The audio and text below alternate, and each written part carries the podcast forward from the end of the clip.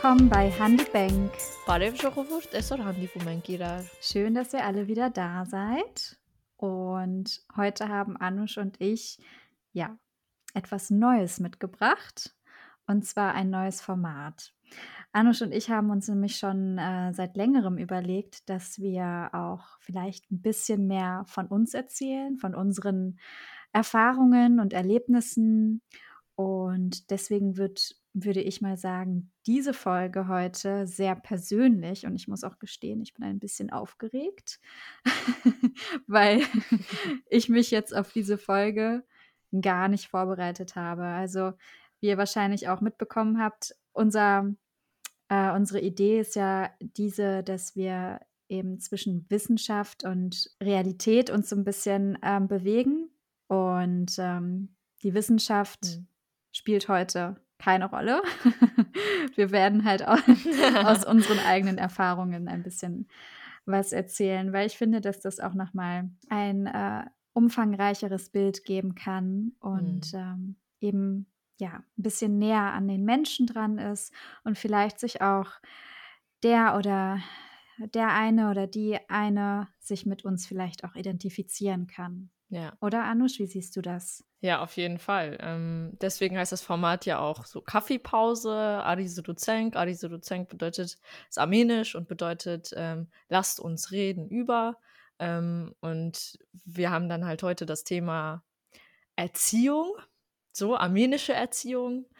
Und wir suchen uns halt immer verschiedene Themen aus, die uns persönlich beschäftigen und reden so aus unseren Erfahrungen, aus unseren Wahrnehmungen ähm, ja, aus dem Nähkästchen plaudern wir ein bisschen und versuchen halt euch als ähm, ZuschauerInnen auch mitzunehmen in unsere Geschichten, wie wir das so. Also, wir sprechen sehr frei, also Ani und ich, das war ja auch unsere Idee von dem Podcast, ähm, da Ani und ich ja immer sehr oft uns so unterhalten haben, bei einem Kaffee oder bei einem Tee. Wir haben auch beide uns jetzt schon mal so einen Tee fertig gemacht. Ich habe einen Kaffee, passend zum Titel. Stimmt, du hast es noch gar nicht erzählt. genau, perfekt. Ich bin kein Kaffeetrinker. Ähm, shame on me. Ich bin leider nicht die wahre Armenierin. Genau, wir sprechen halt sehr frei über dieses Thema und versuchen da so ein bisschen unsere Geschichten einfach auszutauschen, so wie wir das auch am Esstisch machen würden. Und ihr könnt uns sehr, sehr gerne dabei zuhören. genau. Ja. Also das Thema armenische Erziehung. Ich glaube, äh, darüber könnte so ziemlich jede Armenierin, jeder Armenier alles Mögliche erzählen.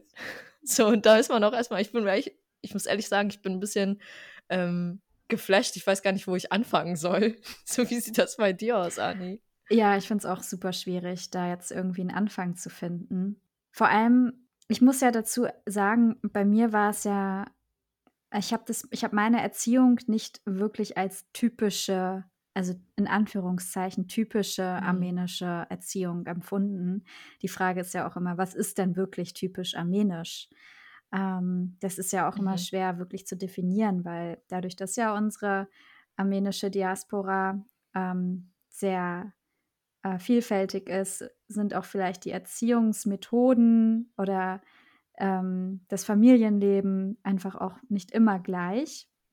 Aber ich kann mir vorstellen, mhm. dass es auf jeden Fall bestimmte Muster gibt, wo, wo sich vielleicht jeder auch darin wiederfinden kann.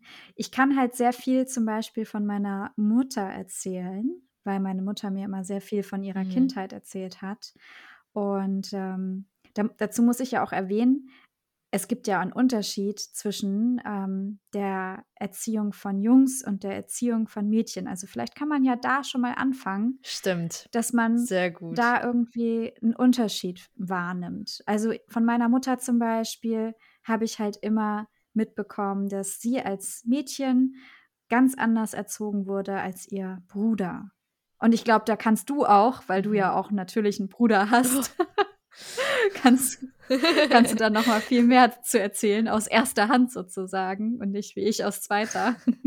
Ja, also das ist ein super Thema, weil ich hab, muss ehrlich sagen, wir haben letzten, also gestern erst habe ich darüber gesprochen. Mhm. Und ähm, das ist mir persönlich auch schon immer aufgefallen. Und ich finde es interessant, dass es auch äh, schon im Kindesalter in meinem Kopf drin war. Also äh, ich habe einen älteren Bruder, der ist fünf Jahre älter als ich, also 29 Jahre alt. Ähm, ich bin jetzt 24. Und äh, ich habe schon als Kind immer gemerkt, also wir waren halt so zu zweit, wir waren so ein Dream Team, weil wir halt immer irgendwie miteinander, weil wir halt natürlich beide hier nach Deutschland ausgewandert sind, konnten keine, beide kein Deutsch und haben dann immer so uns miteinander eher beschäftigt. Und ich hatte sehr viele Cousins, also ich war halt sehr viel immer mit Jungs umgeben. Mhm. Ich glaube, deswegen habe ich dann halt auch sehr viel adaptiert davon und war auch sehr, ja, so Tomboy, sagt man immer auf Englisch. Also so, habe mich halt irgendwie für Jungsachen interessiert, in Anführungsstrichen Jungsachen, also das, was von unserer Gesellschaft als männlich identifiziert wird. ähm, also habe dann irgendwie Videospiele gespielt mit meinem Bruder oder wir waren draußen irgendwie und haben äh, was weiß ich, Kämpfen hm. gespielt, uns geschlagen oder sonst irgendwas. Anders, das wusste ich gar und, nicht. Ähm, ja, äh, jetzt weißt du es. und, ähm, und, das, und das Interessante dabei war immer, dass ich irgendwie nie das Gefühl hatte, ich bin jetzt anders als äh, mein Bruder. Mhm. Oder ich bin jetzt irgendwie, okay, nur weil ich jetzt ein Mädchen bin, kann ich das und das nicht machen. Aber ich hatte zum Beispiel immer so diese Rückmeldung so ein bisschen von meinen Eltern, vor allem von meinem Vater, so dass er zum Beispiel gesagt hat, ähm, ja, du darfst das und das nicht machen, weil du bist ein Mädchen. Also du musst dich irgendwie richtig hinsetzen. Also ich habe immer, keine Ahnung, irgendwie mich hingesetzt, ne, halt wie so ein wie so ein Kind und wie so ein Junge halt. Und mein Vater war dann immer, ich habe immer im Ohr gehabt, setz dich richtig hin. Aber ganz kurz, ja. ähm, ähm, da muss ich noch mal eingrätschen, weil ich meine, wie soll man denn bitte unterscheiden, wie ein Junge sitzt und wie ein Mädchen sitzt? Also das ist doch Bullshit. also da gibt es doch keinen. Es ist Bullshit. Ja. Aber es ist tatsächlich Realität. Also bei mir war das Realität. Ähm, ich habe halt immer so, ja, entweder ja mit den, ich weiß gar nicht, wie ich das definieren soll. Also so, dass ich meine Beine aufgestellt habe, also meine Füße aufgestellt habe oder irgendwie breitbeinig mhm. oder sonst irgendwas. Ich war halt ein Kind und, und habe halt irgendwie das so ein bisschen adaptiert alles von meinem Bruder. Ich habe viel das gemacht, was meine Cousins und mein Bruder gemacht haben, weil die halt äh, entweder älter waren oder so ein bisschen so, ich habe die mir immer so als Vorbild genommen. Mhm. Ich habe immer die Erinnerung, dass mein Vater mir ständig gesagt hat, ich soll mich doch bitte richtig hinsetzen, weil ich ein Mädchen mhm. bin. Und ich fand das immer so nervig, weil ich mir immer dachte, aber ich habe keinen Bock so zu sitzen. Also, weil ich so gesessen habe, habe ich auch im Kleid so gesessen, musst du dir jetzt vorstellen. so, mein Vater, die haben mir halt ein Kleid angezogen, aber das hat jetzt nicht meinen Charakter umgeändert, mhm. sondern das, ich hatte jetzt nur was anderes an. Und äh, mein Vater fand das immer gar nicht gut. Er meinte dann immer so, so da dürfen sich Mädchen nicht hinsetzen. Mhm.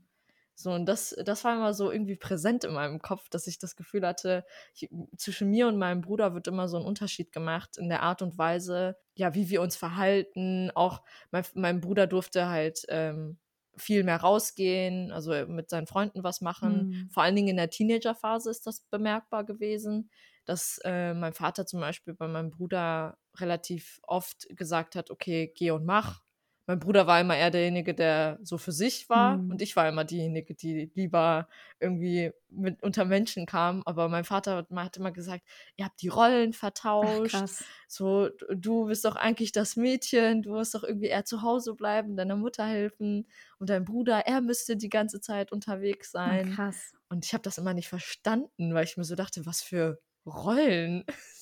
Es ist, hat doch gar nichts, ist doch egal. Wir sind halt einfach so, wie wir mhm. sind.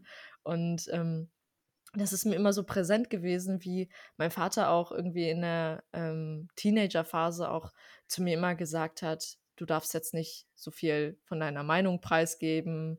Mein Bruder durfte immer sagen, was er wollte. Mhm. Oder als er seinen Führerschein bekommen hat, hat mein Vater ihm die Schlüssel in die Hand gedrückt und hat gesagt, fahr los, mein Sohn.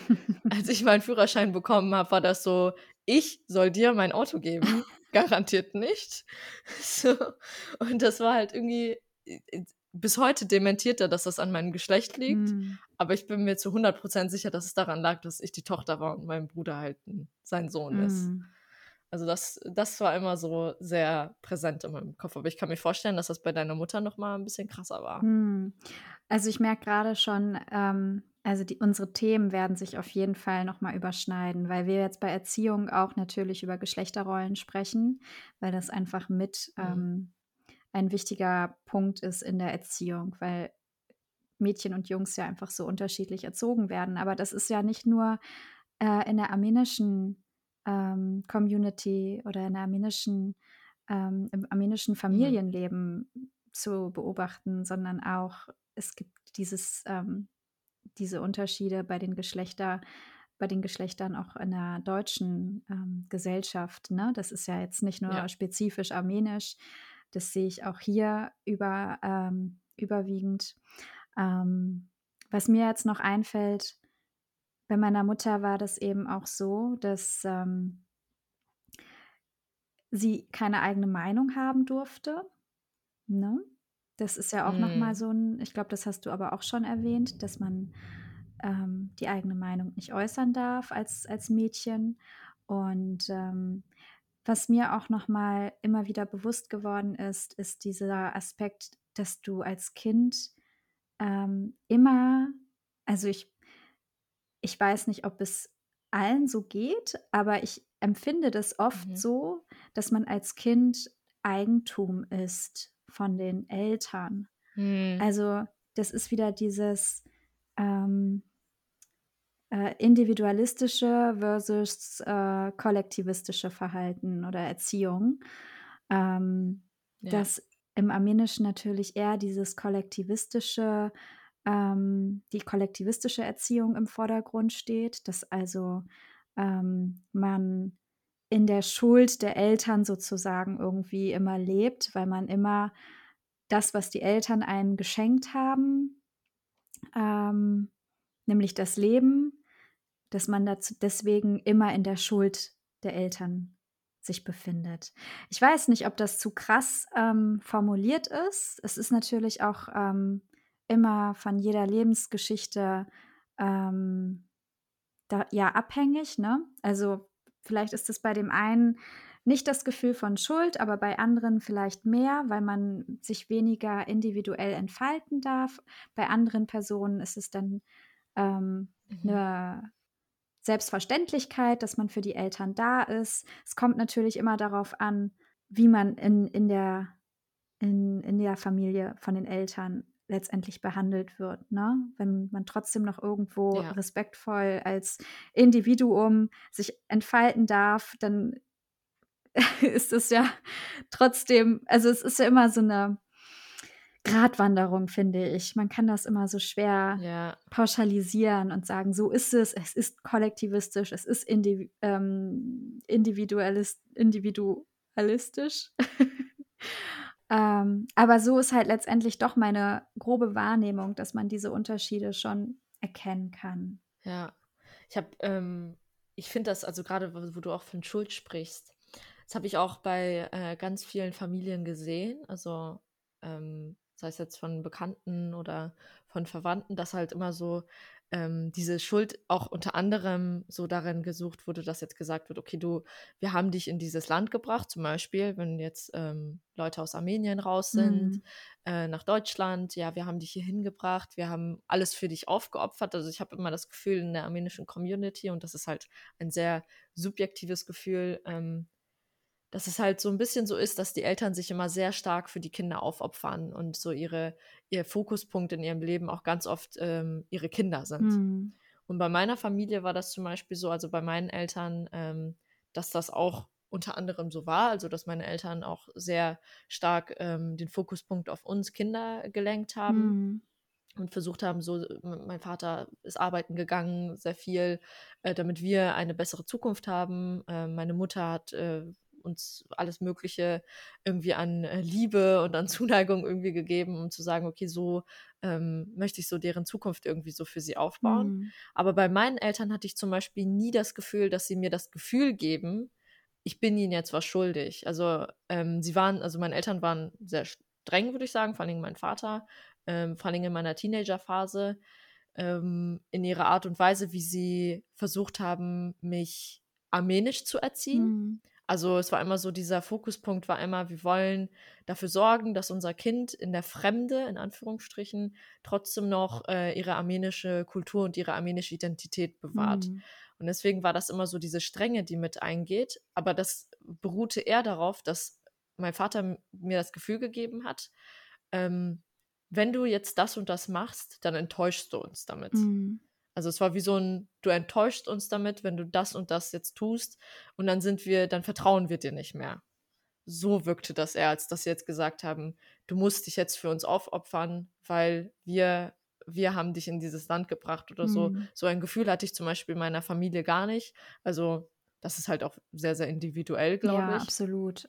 Und ähm, bei denen war das halt immer eher so, dass sie, äh, dass sie so dieses, also diese armenische Kultur immer so als, wir sind anders, äh, guck dir nicht immer ab, was jetzt bei deine Freunde machen, weil die sind anders als du, weil du bist Armenierin, sie sind es nicht. So, und das, das war immer so, wie das dargestellt wurde, dass du dich unterscheidest von ihnen, Mhm. weil du ja eine andere Kultur und eine andere Herkunft hast. Und das war auch immer präsent in meinem Kopf, warum ich dann zum Teil sogar irgendwie ähm, Schweißausbrüche in der Nacht bekommen habe, weil ich so dachte, oh mein Gott, wenn ich jetzt in der Schule irgendwie aus Versehen Armenisch spreche, dann lachen mich alle aus. Mhm. Weil das halt so eine, so eine, so ein Gefühl war von, ich bin jetzt irgendwie, ich gehöre nicht vollkommen in dieser Gemeinschaft hinein, ähm, weil meine Eltern haben mir immer so gesagt, okay, äh, sie leben anders als du lebst, deswegen musst du auch dich unterscheiden in deinen Entscheidungen, die du dann Tag für Tag triffst. Mhm. Ja, das mit der, mit der Schuld oder mit dem Eigentum, ähm, da hat das, das Gefühl habe ich halt eben durch meine Mutter, ne? Dass meine Mutter ähm, Ja. immer ja die Verantwortung auch für ihre Eltern immer mittragen muss. Ähm, und äh, also für meine Großeltern. Und dass da eine sehr starke, ähm, also eine sehr starke Herausforderung darin besteht, sich als Kind, auch als er erwachsene Person zu emanzipieren und diese, Mhm. ähm, diese hohe oder große Verantwortung, ähm, die man dann für die Eltern tragen muss, weil die Eltern einen ja irgendwie auf die Welt ge gebracht haben, von Mhm. sich abzuschütteln und zu sagen: „Nein, ich bin aber trotzdem für mich selber auch verantwortlich und muss ja auch für mich klarkommen und meine Eltern sind auch für sich verantwortlich und ich trage nicht die volle Verantwortung für meine Eltern.“ Und ich glaube, dass also ich ich habe immer das Gefühl, dass es wird von von den Eltern, also von Mhm. meinen Großeltern, glaube ich schon oder wurde vorausgesetzt, na ja, ne, meine Tochter wohnt ja in Deutschland und sie muss uns doch unterstützen und, ähm, sie muss uns finanziell unterstützen und, äh, das ist ja ihre Pflicht Mhm. als als Tochter und sie hat keine Wahl und wenn sie das nicht macht, dann, ne, sind wir von ihr enttäuscht. Ja, aber gleichzeitig, was eben auch wichtig ist, wird ihre Perspektive nicht verstanden. Also, sie wird als Individu Individuum nicht wahrgenommen, also nicht respektiert mit ihren eigenen Wünschen, mit ihren eigenen Sorgen, mit ihren eigenen Vorstellungen, wie sie leben möchte, sondern das, was die Eltern als richtig empfinden, das ist dann auch richtig. Und da gibt's kein Wenn Mhm. und Aber. Und anders war es zum Beispiel bei ihrem Bruder, also bei meinem Onkel. Wenn er, ähm, irgendwas anders machen wollte, dann war das in Ordnung. Also, er konnte so leben, wie er will. Er musste sich auch nicht komplett für seine Familie verpflichten und für und sie unterstützen oder so. Dann war das natürlich toll, wenn er das gemacht hat. Dann wurde er gelobt bis in die also, in den höchsten Tönen und: „Ach, er ist ja so toll und dass er das macht und dass er dies macht.“ Aber wenn meine Mutter, ähm, Mhm. dann meine Großeltern unterstützt hat, dann war das sozusagen ja, das ist natürlich selbstverständlich, dass sie das machen muss. Und, ähm, Mhm. ohne Rücksicht darauf, wie's ihr eigentlich dabei geht, ob sie überhaupt die finanziellen Mittel hat und, äh, ja, ohne Rücksicht auf auf ihre ganze Gesamtsituation, ohne ohne zu wissen, ne, was wie will sie denn überhaupt leben? Also, ohne sie wirklich als Individuum zu kennen. Also, ich habe auch immer das Gefühl, es wird gar nicht so richtig darauf geguckt, was für Interessen hat meine Tochter eigentlich? Ähm, ne, Mhm. wie wie stellt sie sich ihr Leben vor? Was was zeichnet sie aus? Diese Förderung findet gar nicht so sehr statt, sondern eher eben diese: „Na ja, du bist jetzt für uns du musst halt für die Familie leben. Aber das, was du Ja. als Individuum machen möchtest, ähm, das hat nicht so diesen Wert.“ Genau. Wichtiger ist, dass die Familie zusammenhält und dass wir uns gegenseitig helfen. Und, ähm, da muss müssen die Kinder halt auch einstecken können und, äh, ja. Ja. Also, ich finde das interessant, wenn du das so beschreibst. Also, da vieles von dem, was, äh, deine Mutter erlebt hat, kann ich, ähm, zum Beispiel auch nachempfinden. Mhm. Was so in meiner, vor allen Dingen in meiner Teenagerzeit. Also in meiner Kindheit, ich habe irgendwie so meine Kindheit immer als sehr relativ positiv in Erinnerung. Also da gab es jetzt nicht so, da waren noch die Unterschiede ähm, in den Geschlechtern noch so relativ gering. Mhm. Also da hat man hier und da mal gemerkt, okay, aber ansonsten war es halt so, dass man immer noch relativ gleich aufgewachsen ist.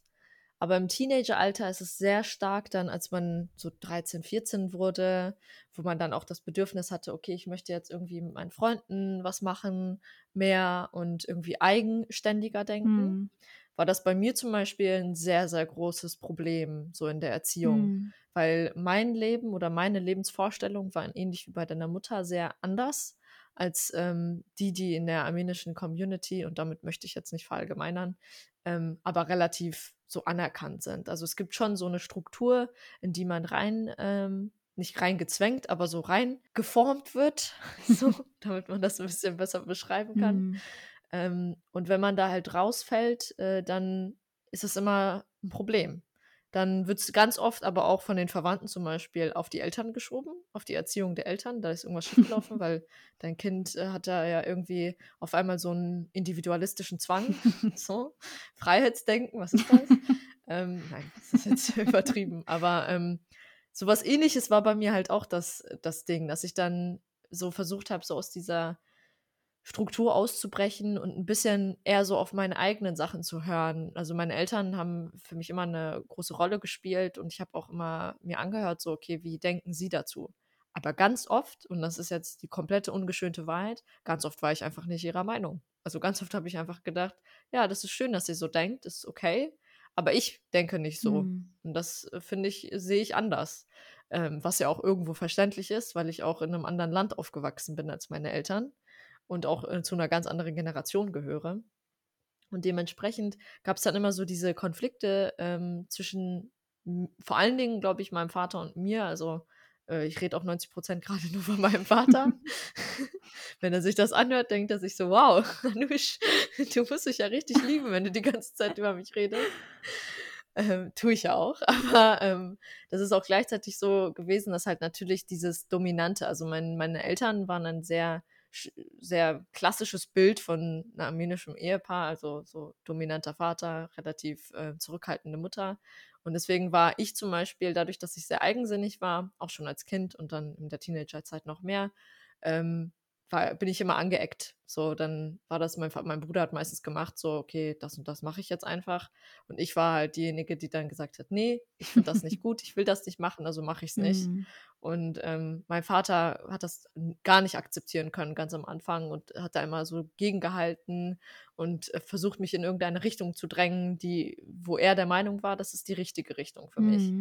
Und ich war dann so, ich habe dann immer so dagegen gehalten, habe dann immer so das gemacht, was ich für richtig gehalten habe. Das waren jetzt nicht solche Sachen, so ich will jetzt irgendwie feiern gehen und mich komplett äh, besoffen und abstürzen. Darum ging das jetzt Nein, gar du nicht. warst sondern- eigentlich so eine Vorzeigetochter, Anusch. Du warst immer so artig. Du hast kaum Alkohol getrunken und warst immer so artig, dass ich dachte, oh, bei dir muss man sich einfach so gar keine Sorgen machen. Ja, also das ist ja das Ding. Also ich wa- war schon, also ich war als Teenager auch schon relativ verantwortungsvoll. Also ich hab, bin immer so relativ verantwortungsvoll mit den Situationen umgegangen und hatte auch ganz oft das Gefühl, dass ich auch älter bin, als ich es war. Mhm.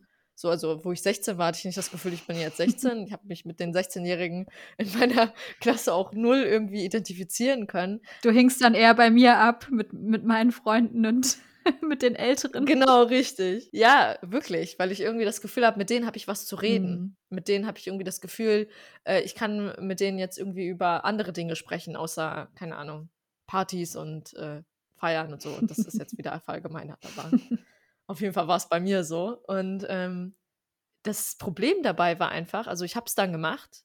Ich habe dann äh, gesagt, okay, egal, ich äh, will das so und ich sehe, das ist kein nicht falsch, das ist richtig, was ich tue. Dann habe ich es einfach gemacht. Und dann bin ich natürlich komplett, also äh, angestoßen bei meinem Vater, weil er halt natürlich auch sehr, also das, was du gesagt hast mit Eigentum, kann ich sehr gut nachvollziehen, so nach dem Motto, das ist das Kind. Mhm. Und das Kind muss zu einem Ebenbild von mir selbst werden. Mhm. Also es muss zu irgendwie diesem Kind werden, was ich mir vorgestellt habe, als ich äh, das Kind, das Baby zum ersten Mal in meinem Arm gehalten habe. Mhm. So als hätte man direkt schon so ein Bild davon, wie dieses Kind werden soll. Mhm. Und so muss es dann auch werden. Und wenn es nicht passiert, dann ist da keine Flexibilität, sondern da gibt es halt einfach so diese Vorstellung, ich habe irgendwas falsch gemacht. Mhm. Irgendwas in der Erziehung ist nicht richtig gelaufen und deswegen muss ich das korrigieren. Und genau das war dann halt bei meinem Vater und mir so, wo er dann irgendwie die ganze Zeit versucht hat, irgendwie, ähm, ja, meine Freiheit einzuschränken. Irgendwie, ich durfte dann hier und da mal nicht raus oder wurde dann gesagt, du darfst jetzt irgendwie nicht mit deinen Freunden unterwegs sein. Und ich war dann natürlich irgendwie, also ich glaube mit 17 oder 18, und das ist jetzt äh, sehr persönlich, aber ähm, ich sage es jetzt einfach mal, ähm, mit 17 oder 18 hatte ich sogar schon das Gefühl, okay, ich glaube, ich muss ausziehen. so, da war das irgendwie für mich so ganz klar. Mhm. So 16, 17, 18, weil es hat, hat einfach null funktioniert und ähm, wir sind da nie auf einen Nenner gekommen. Mhm. Und irgendwann, als mein Vater dann akzeptiert hat, dass er mich nicht verändern kann und dass ich so sein werde, wie ich bin und dann gemerkt hat, okay, äh, ich bin doch verantwortungsvoll in den meinen Entscheidungen, Mhm. hat er angefangen, sogar die Dinge, die ich gemacht habe, ähm, als gut zu empfinden. Also mein Vater hat mir zum Beispiel gesagt, mach deinen Führerschein nicht. Ist auch unnötig, brauchst du nicht. Mhm. Dann habe ich meinen Führerschein trotzdem gemacht. So, und dann hatte ich meinen Führerschein und dann hat mein Vater gesagt, ähm, nee, brauchst jetzt nicht so viel Auto fahren. Und ich meinte, doch, ich will. Mhm. Ich möchte ja irgendwie auch Auto fahren, irgendwie öfter Auto fahren, um das zu lernen. Und dann hatte, hat weder mein Bruder noch mein Vater haben mir dann äh, ihr Auto äh, gegeben. So dementsprechend. Und nach einem Unfall war es dann auch irgendwie klar, dass ich das Auto nicht mehr kriege. und dementsprechend ähm, wusste ich, okay, ich werde niemals irgendwie so dieses Eindenken von ihnen sehen. Und dann bin ich halt hingegangen und habe mir ein Auto gekauft. ich habe gesagt, okay, sie lassen mich nicht fahren, also fahre ich halt selber. Ja. Und äh, im Endeffekt ist mein Vater dann zu meinen Verwandten gegangen und hat dann mit mir angegeben und meinte so, boah, meine Tochter, die ist so selbstständig, die macht so ihren eigenen Führerschein, sie hat ihr Auto gekauft, sie ist so total irgendwie in ihrer in ihrer Person gestärkt und ich muss gar nichts irgendwie machen, sie ist voll eigenständig. Mhm. Und im Endeffekt war das, was er am Anfang nicht gut empfand, genau das Richtige. So, und jetzt zum Beispiel, wo ich auch ausgezogen bin, ähm, ist das so ganz anders. Also ich habe das Gefühl, dass er eher so akzeptiert und das auch irgendwie versteht, so was ich, was für einen Weg ich gegangen bin. Ja, ich finde Was das, ich auch nie gedacht hätte. ich finde das so spannend, weil ich finde, das spiegelt einfach diese, diese Paradoxie wieder. Weil zum einen ähm, wollen uns die Eltern immer so ein bisschen in, in Abhängigkeit ähm, halten, dass wir abhängig von ihnen sind, ne? Dass wir halt uns nicht Mhm. emanzipieren. Und das ist aber auch wiederum, was ich eben stark wahrnehme, eben nur auf die Frauen bezogen, also auf die, ähm, auf die Mädchen. Die sollen halt möglichst lange Mhm. zu Hause bleiben und ähm, ja, sich nicht frei machen von den Eltern und äh, sich nicht emanzipieren.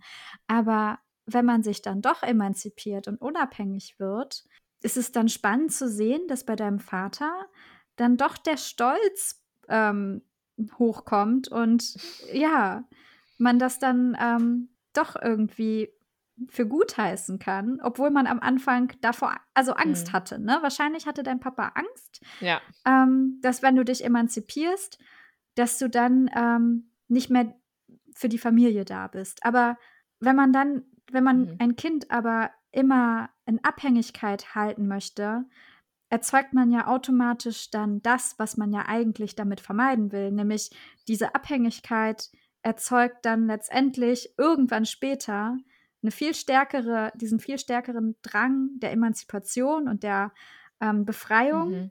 als wenn man schon viel früher das Kind ähm, sich individuell entfalten lässt, weil dann ist man doch als Kind viel dankbarer den Eltern gegenüber, Mhm. dass man ähm, die Freiheiten hatte, sich entfalten zu können und dann mit dieser Dankbarkeit auch einen ganz anderen Umgang mit den Eltern hat, als wenn man la- jahrelang unterdrückt wird und sich diese Freiheiten erkämpfen muss, will man doch viel lieber den größtmöglichen Abstand zu den Eltern dann irgendwann haben. Genau. Und das ist ja eben diese Paradoxie, dass, dass wenn Eltern vielleicht einfach eher verstehen würden, so wenn ich schon von Anfang an meinem Kind keine Rolle aufzwänge, in, in keine Schublade Mhm. stecke. Also es muss halt nicht so sein, wie ich mir das wünsche, sondern es darf sich so frei entfalten, wie es, ähm, wie es sozusagen der Charakter meines Kindes irgendwie so angelegt ist. Und äh, Mhm. dadurch erzielt man ja auch die größtmögliche Nähe zum Kind. Und ich finde, das ist so wichtig, das zu verstehen und das ähm, auch dann in der Erziehung Mhm. umzusetzen. Ich glaube, das hat aber auch viel damit zu tun, mit so einer Angst ähm, vor dem Fremden. Mhm. Also meine, zum Beispiel bei meiner Familie und bei vielen Familien jetzt aus der Diaspora ist es ja so, dass sie mit ihrer Familie in der Fremde in Anführungsstrichen leben. Mhm. Also ähm, die Erziehung bei ihnen zu Hause unterscheidet sich dann ja sehr stark von der Kultur, die das Kind ja dann außen auch erlebt. Also jetzt in der Schule zum Beispiel. Das nochmal, das unterscheidet sich einfach. Das ist mir auch aufgefallen als Kind. Mhm. Und ich glaube, dass da auch so eine Angst mit reinspielt, dass das Kind ähm, sich assimiliert Ja. und dann irgendwie zu stark die Wurzeln, die Identität vergisst, an die die Eltern so stark hängen natürlich. Und das war zum Beispiel auch bei meinen Eltern immer die Angst. Also ähm, da wird immer so ein bisschen so dagegen gehalten. Mein Vater war sehr stark irgendwie so, so ein Verfechter davon, dass wir auf jeden Fall immer Armenisch sprechen zu Hause, was ich jetzt auch nicht äh, als schlecht empfinde, so, weil immerhin könnten wir die Sprache dann nicht mehr, wenn wir es nicht gesprochen hätten. Mhm. Ähm, aber so sowas wie zum Beispiel auch so diese Tradition, diese Kultur, dieses, diese, ähm, ja, dieser Patriotismus auch unter anderem, Mhm. dass man das irgendwie so aufrecht erhält und irgendwie diese Liebe ähm, zu der Kultur und zu dem Land immer irgendwie weitergeben kann und das irgendwie so an dieses Kind irgendwie übergibt. Und ich glaube, bei, bei mir war zum Beispiel und bei meinem Bruder auch, also wir sind beide eher weniger patriotisch, Mhm. würde ich mal so sagen. Also wir sind halt natürlich, äh, so, wir mögen die armenische Kultur sehr und sind ja auch irgendwie Teil davon. Aber ähm, wir sind beide nicht so diese Personen oder Persönlichkeiten, die immer irgendwie so, oh, boah, irgendwie Armenien über alles und äh, wir finden irgendwie alles toll, was jetzt da passiert. Also wir waren immer sehr, ähm, haben, sind sehr reflektiert mit äh, der Kultur umgegangen. Und meine Eltern haben das immer so aufgefasst, als wäre das wie so ein Boykott. Mhm. Als wäre das so ein bisschen so, oh, sie sind zu deutsch geworden. So, das war dann immer so, ein, so eine Angst, so eine Sorge, dass sie, dass wir uns zu sehr adaptieren an die ähm, Mehrheitskultur in Deutschland und dass wir dann irgendwie unsere Wurzeln vergessen und ähm, nicht mehr uns damit identifizieren können, mit dieser Tradition, mit diesem Leben. Mhm. Und letzten Endes ist das ja aber auch etwas, das ist unvermeidbar, dass die Kinder was von dem, von der Kultur, in der sie leben, adaptieren, was ja auch nichts Schlechtes ist. Also Mhm. wir haben ja auch mal darüber geredet, dass es ja auch irgendwie mega schön ist, dass man aus beiden Kulturen so sich so das Schönste rauspicken kann oder das, was man irgendwie am schönsten empfindet und dass man dann irgendwie so eine so Best of both worlds, also dass man Mhm. so aus beiden Welten so das Schönste raus ähm, kann.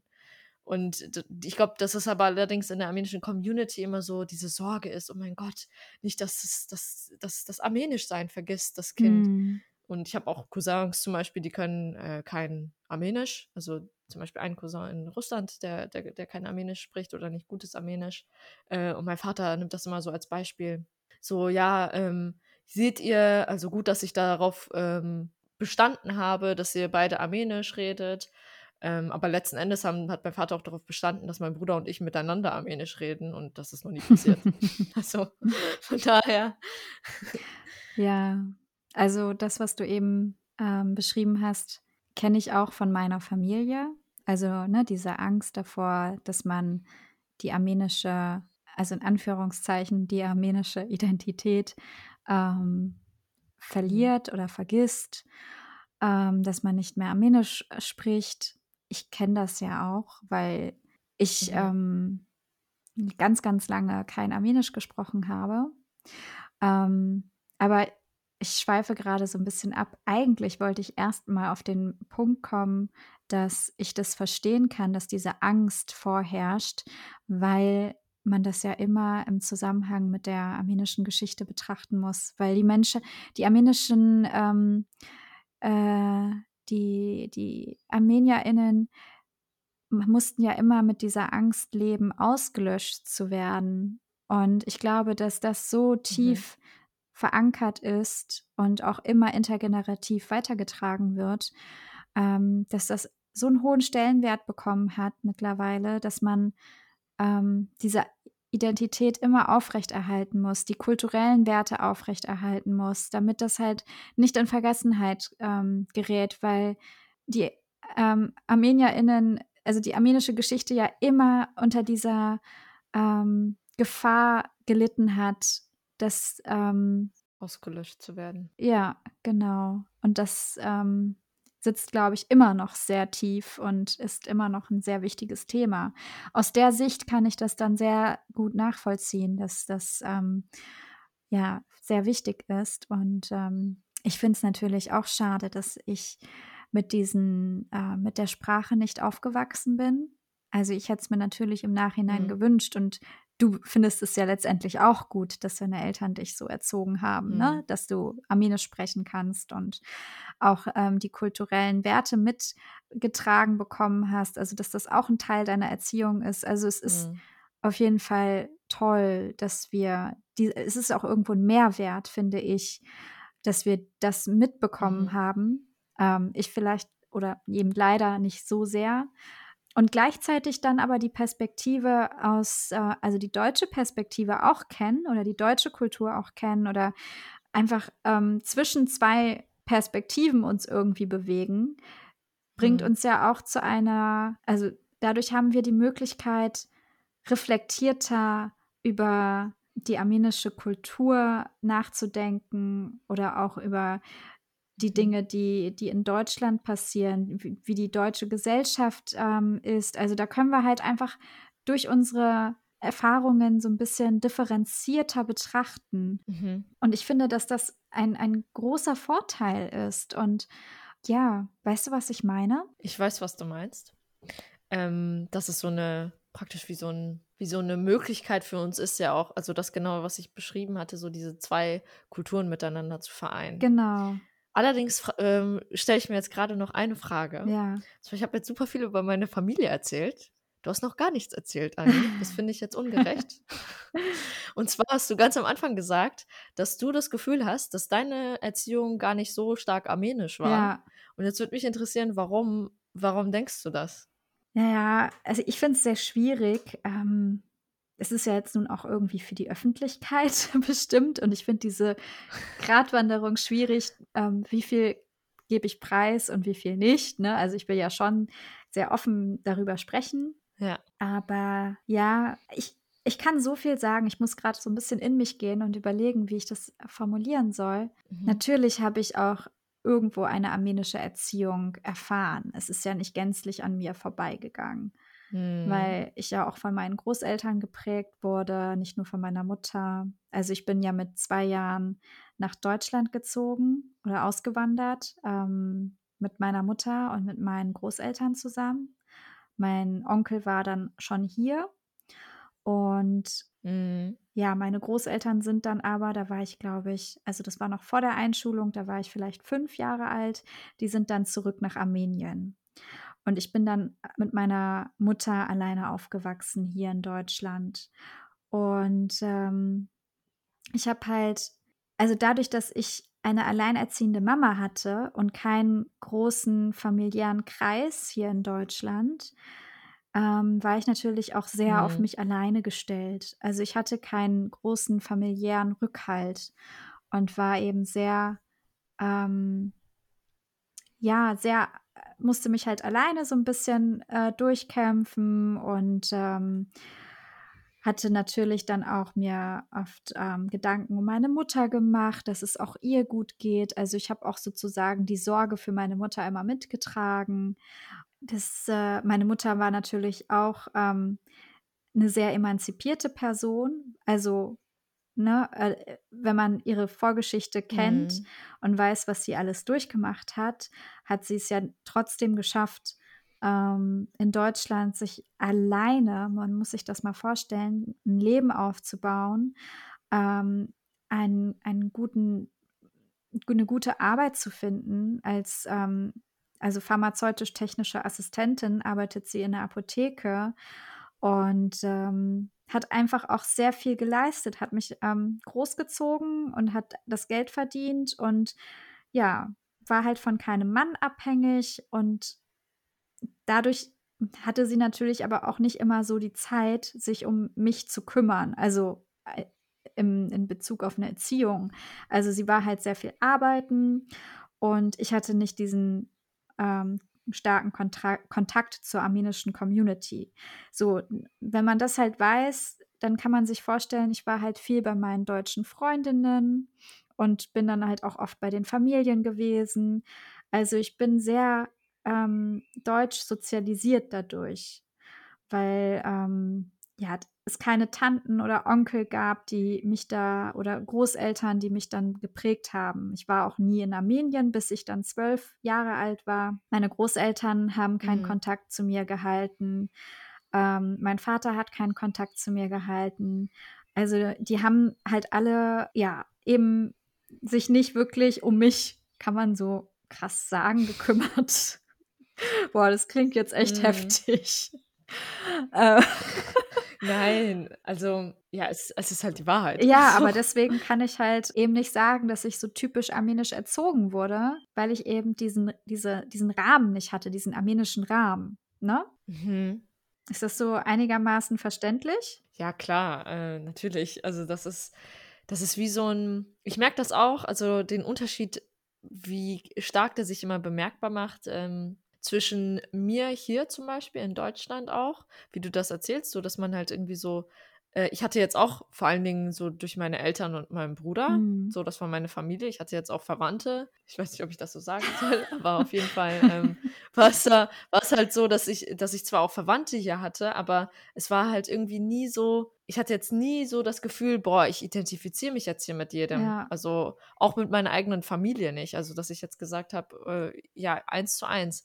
Ähm, und ich habe den Unterschied bemerkbar gesehen, so dass es auch ein bisschen darauf ankommt, in was für einer Umgebung man aufgewachsen ist. Mhm. Also man, ähm, ich habe jetzt zum Beispiel Verwandte in Amerika, in Los Angeles, da, die, die sind aufgewachsen, die sind in den Laden reingegangen und da konnte jemand Armenisch sprechen. Also da gab es irgendwie, immer gab es irgendwelche ArmenierInnen um sie herum, mhm. ähm, weil die, die Community, die einfach auch größer ist.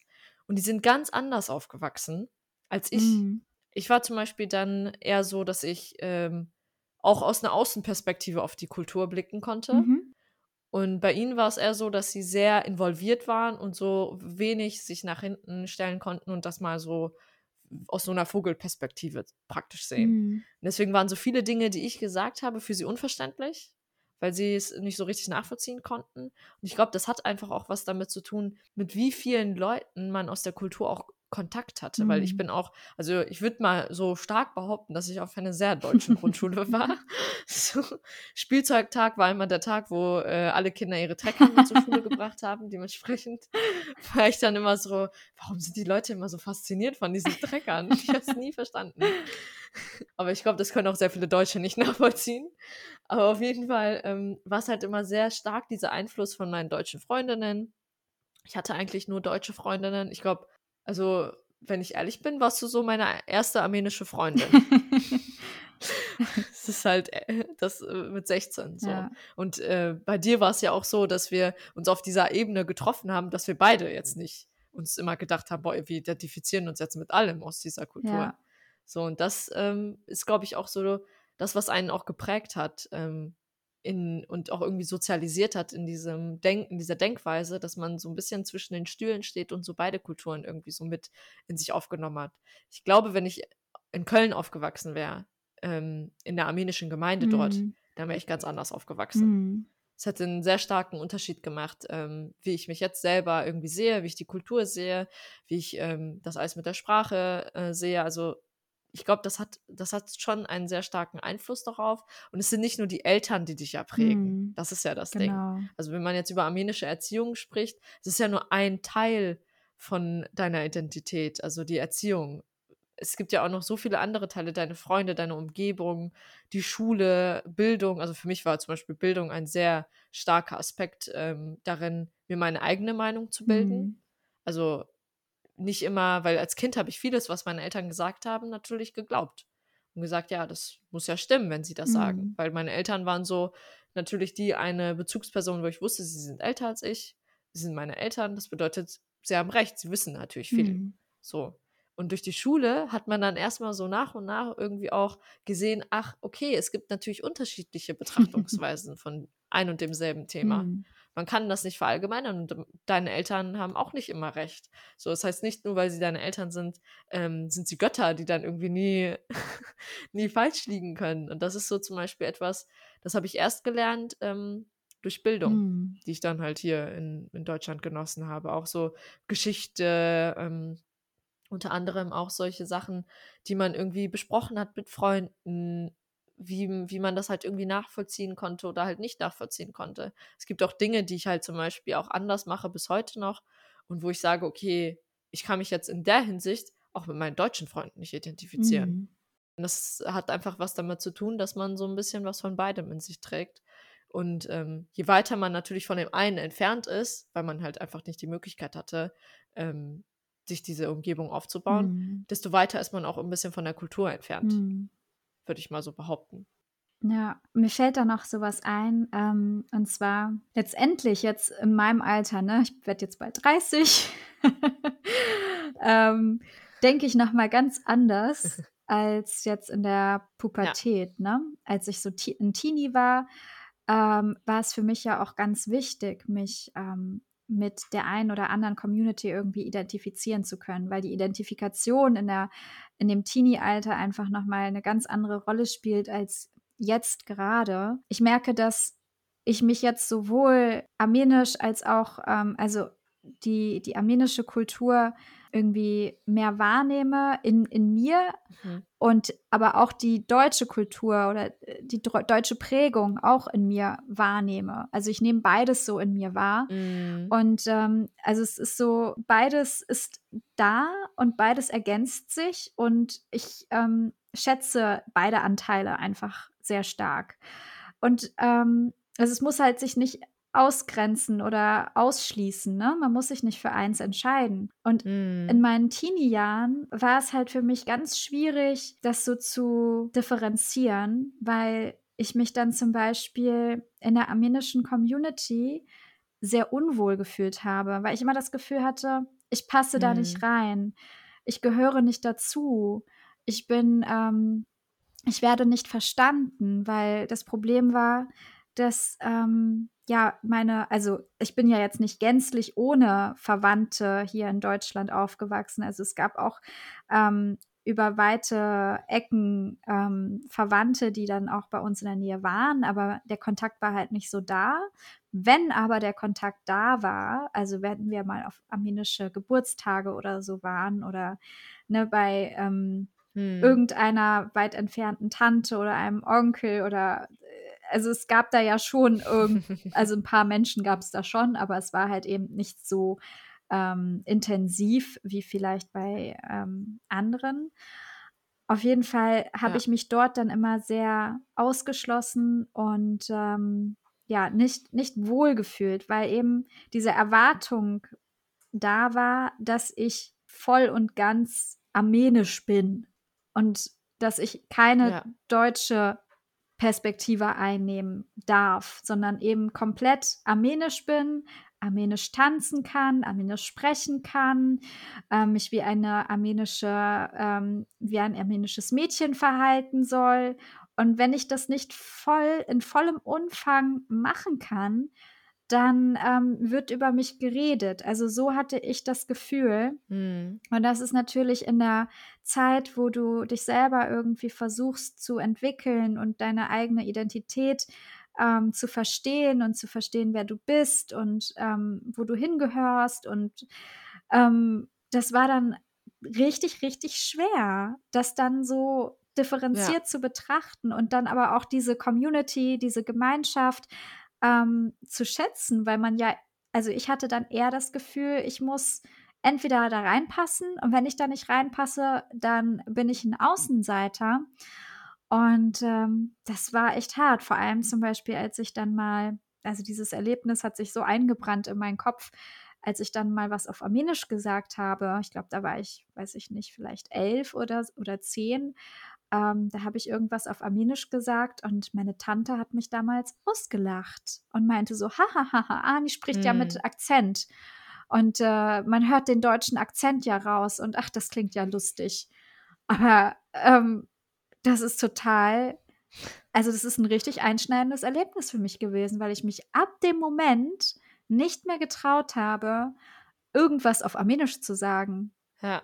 Also da ist ja auch wieder so diese Paradoxie, dass auf der einen Seite soll man da irgendwie reinpassen, aber sobald man ähm, so ist, wie man ist, und es ist ja nicht vermeidbar, dass man auch einen, ähm, einen deutschen Akzent irgendwann annimmt, wird man dafür ausgelacht oder dann wird man in eine Schublade gesteckt und ausgeschlossen wiederum irgendwie aus dieser Community, aber gleichzeitig soll man da doch irgendwie in diese Community reinpassen. Also weißt du, was ich meine? Es ist so. ja, ich verstehe das komplett. Auch so mit der Sprache. Also ich höre das auch immer ganz oft so, oh, die und die, die kann kein Armenisch. So, und dann denke ich mir immer so, ja, stimmt. Und jetzt, so, also ich verstehe diese Faszination. Ich kann nachvollziehen, dass, äh, dass halt die Sprache wichtig ist. So, aber ich habe zum Beispiel auch genau dasselbe, was du erzählt hast, mit dem, ähm, dass du ausgelacht wurdest. Das war bei mir auch, obwohl ich Armenisch gesprochen habe, auch so eine riesengroße Sorge, weil ich so ein Straßenarmenisch rede. Es hört sich halt, ich habe kompletter Akzent und äh, gleichzeitig habe ich auch noch irgendwie so diesen persischen Akzent, weil meine Eltern aus dem Iran kommen, also im Iran geboren sind. Mhm. Und dann mischt sich das alles in ein und die, ich habe ganz oft irgendwie war ich total irritiert, weil äh, meine Verwandten gesagt haben, das ist kein Armenisch, wenn ich irgendwie so ein Wort gesagt habe. Und dann war ich immer so, hä, das ist doch Armenisch. Und dann war es irgendwie Persisch. Und irgendwie war ich mir dann immer so, ich war immer so verunsichert darüber, was ich wie sprechen soll, weil die einzige Kontaktperson, die ich halt hatte im, in Sachen Armenisch, waren halt meine Eltern. Mhm. Meine Eltern haben halt dieses Armenisch geredet. So, wenn auch in einer besseren Form natürlich. Mein Vater konnte sich auch adaptieren, ist ja klar, der ist ja auch im Iran, in Armenien aufgewachsen. so, ich konnte das aber nicht und habe dann halt deren ähm, so Mischungen gesprochen. So unter anderem kamen dann noch ein paar russische Begriffe dazu. Mhm. Und dann war so dieser Mix vollendet und keiner hat dann mehr so richtig verstanden, was für eine Sprache das jetzt sein soll. Und dann hast du halt auch, ich habe auch schon mal gehört von einer, an die ich nicht, mich, mich nicht mehr erinnern kann, ich glaube, das war irgendeine Bekannte von uns, ähm, die dann gesagt hat, du sprichst sehr lustiges Armenisch. Mhm. Und das hat mich so verunsichert, wie dich, mhm. dass ich mir so dachte, oh mein Gott, ist meine Sprache irgendwie nicht richtig? Habe ich irgendwas falsch gemacht? Mhm. So, vielleicht sollte ich irgendwie mal besser Armenisch lernen. So, das war so mein, meine erste Reaktion. Und im Endeffekt dachte ich mir so ganz ehrlich, wenn ich jetzt jemanden mit Akzent Deutsch sprechen höre, mhm. dann stört mich das null. Das ist mir völlig egal, mhm. weil ich mir so denke, ist doch scheißegal, ob jemand ähm, mit Akzent spricht oder nicht. So, wenn ich diese Person verstehe und selbst wenn da ein paar Begriffe kommen, die ich nicht verstehe, dann interessiert es mich immer noch nicht. Mhm. Ich denke mir trotzdem, ja, so die Pro Person probiert, diese Sprache zu sprechen, ob es jetzt mit Akzent ist oder nicht, interessiert doch niemanden. So, und das war, daran habe ich mich orientiert und mir so gedacht, nee, so, ich spreche jetzt das Armenisch, was ich spreche, nehmt es an oder nicht. Mhm. Das ist dann euer Problem. So, weil ich mir so, weil ich mich einfach so irgendwie auch so selbst irgendwie da geschützt habe. Und ich glaube, genau dasselbe muss man auch einfach erstmal auch akzeptieren. Ich meine, du warst 10, 11 Jahre mhm. alt, ne? Wie soll man da auch äh, diesen Hut auffassen, zu sagen, nee, ich äh, stehe dazu, ich ähm, spreche mit Akzent und ist auch okay. Das kann man nicht in dem Alter, da ist man total verunsichert. Ja, klar. Aber ich finde auch dieses Thema Akzent, ich finde das auch so spannend, weil ich finde, der Akzent ist ja einfach auch ein Teil deiner persönlichen Geschichte. Und ich finde Akzente so ja. schön und so spannend. Also ich lebe ja in Berlin und ich treffe ähm, ganz viele verschiedene Menschen ähm, mit unterschiedlichsten Akzenten. Und es ist doch, ähm, also es ist einfach ein Teil eines jeden Menschen, der eine Geschichte hat und ja. in unterschiedlichen Ländern gelebt hat, dass man da auch einen Akzent dadurch entwickelt. Und ähm, ja. ich finde das einfach so toll, dass man überhaupt Sprachen lernt. Also es ist ja klar, dass man einen Akzent aus einer anderen Sprache dann in, in ähm, also diesen Klang von bestimmten ähm, Wörtern dass der halt anders dann ist. Also es ist doch völlig klar, das ja. kann man doch nicht ganz rausbekommen. Und das gehört halt einfach dazu. Und ich bin immer wieder überwältigt, wie, dass es Menschen gibt, die so viele verschiedene Sprachen sprechen können. Und sei es mit Akzent oder ohne Akzent. Also es ist so, Hauptsache, man kann sich mit unterschiedlich, auf unterschiedlichen Sprachen verständigen. Und das bringt uns Menschen doch zusammen. Und ja. ne, Hauptsache, wir verstehen uns. Ich, ich, ich vergleiche das immer so ein bisschen mit der iranischen Kultur. Also ich hatte das auch schon ganz oft, dass ich, ähm, wenn ich irgendwie, ich war mal in so einem iranischen Laden Mhm. drin und ich kann so gebrochenes Persisch, würde ich mal so sagen. Ich lerne gerade Persisch, in Mhm. Anführungsstrichen, weil ich gerade nicht so viel Zeit dafür habe, aber grundsätzlich. ähm, und deswegen konnte ich so, kann ich so die Basic-Sachen. Mhm. Und dann bin ich da reingegangen, habe dann irgendwas gekauft und ähm, mein Vater wollte irgendwas Bestimmtes haben und ich konnte das dieser Frau nicht erklären, weil die nicht so gutes Deutsch konnte. Mhm. Dann habe ich meinem Vater gesagt, komm, ich gebe ihr einfach das Telefon, erkläre ihr das, weil meine Eltern können natürlich Farsi sprechen, ich nicht Mhm. so gut. Und ähm, dann hat er ihr das erklärt und dann habe ich das gekauft. Und beim Rausgehen habe ich einfach nur gesagt, Chodorfes, bedeutet halt Tschüss. Mhm. Und diese Frau hat sich an die Decke und zurückgefreut, Oh, ne? süß. Also wirklich unglaublich. Also so gefreut, dass ich einfach nur ein Wort auf dieser Sprache gesagt Ja. habe. Und dann war das so eine Reaktion, so Chodorfes, Azizam. Das bedeutet so, Azizam bedeutet sowas wie, ja, meine Liebe. So, und, und ich dachte mir so, krass, wie stark sie sich darüber freuen, Mhm. dass man ein Wort auf dieser Sprache gesagt hat. Und das ist so diese Euphorie, ähm, die ich irgendwie auch adaptieren möchte, grundsätzlich in meiner äh, Wahrnehmung, aber auch in die Wahrnehmung von anderen Leuten, dass man weniger versucht, die Leute aufgrund ihrer Sprache zu verurteilen oder zu sagen, das ist richtiges Armenisch und das ist es nicht. Mhm. Es gibt kein richtiges Armenisch, es gibt nur Armenisch und dann gibt es Armenisch mit diesem Dialekt, mit dem Dialekt. Also es ist halt so, Sprache ist sowas Wandelbares, das kannst du gar nicht richtig definieren. Mhm. Und deswegen müssen wir lernen, irgendwie auch das zu akzeptieren, dass es unterschiedliche Formen gibt, diese Sprache zu sprechen Mhm. und ähm, weniger das zu verurteilen, sagen wir es mal so. Absolut. Ähm, ich finde das so spannend, weil wir jetzt gerade auch schon wieder zu dem nächsten Thema abdriften, was ja auch nochmal ein separates Thema in unserem Podcast wird. Also ihr merkt Genau. wahrscheinlich alle, dass es sehr viel Redebedarf gibt und dass sich alle Themen wirklich überschneiden. Aber jedes Thema soll ja auch nochmal ähm, einen eigenen Raum bekommen. Also auch die Sprache, was Mhm. ich sehr spannend finde. Genau. Vielleicht können wir hier auch schon mal einen Punkt machen. Mhm. Ähm, und wir, wir sind, also ich bin, um ehrlich zu sein, sehr begeistert. Ich finde das Format sehr schön und ich weiß jetzt nicht, wie das äh, bei unseren ZuhörerInnen ankommt. Äh, ihr könnt uns ja sehr, sehr gerne euer Feedback hinterlassen, entweder per Mail auf Instagram, ähm, handybank- handybank.podcast äh, oder halt info at handybank.de. Mhm. Und ähm, ich würde jetzt hier nochmal äh, die Info geben, dass wir vor kurzem, das hatten wir auch auf Instagram äh, präsentiert, äh, auf unserer Webseite eine Blogseite eingerichtet haben, wo wir jetzt anfangen werden, unterschiedliche Artikel hochzuladen, also die wir selbst geschrieben haben. Den Anfang hat äh, eine Rede gemacht, die Ani geschrieben hat, äh, zum Thema Warum erinnern. Und wenn ihr Interesse daran habt, euch so ja, über unterschiedliche Themen, die dann auf die armenische Diaspora bezogen werden, euch zu informieren, dann äh, seid ihr herzlich dazu eingeladen, äh, auf unsere Webseite zu gehen, www.handybank.de und euch die Blogseite mal anzuschauen. Äh, wir versuchen das so nett wie möglich einzurichten, sodass man dann auch gerne da ist. Und ja, und wir freuen uns natürlich sehr darüber, dass ihr zugehört habt und wir hoffen, das Format hat euch gefallen. Genau. Ja, gebt uns gerne euer Feedback dazu. Ich bin wirklich gespannt. Ich muss auch noch mal sagen, dass es sehr, sehr persönlich äh, war für mich und ähm, ich bin gespannt, ja, was ihr davon haltet, ob wir dieses Format weiterführen sollen oder nicht. Also ihr könnt auch sagen, nee, lasst es, wir wollen lieber mehr das Wissenschaftliche. Dann Weniger Gelaber von diesen zwei Mädels. Ja, genau. Also wir freuen uns über jede Nachricht. Ja. Und wenn ihr dann beim nächsten Mal wieder dabei seid. Bis dann, ihr Lieben. Mit Chef Norizanti Bank Tschüss.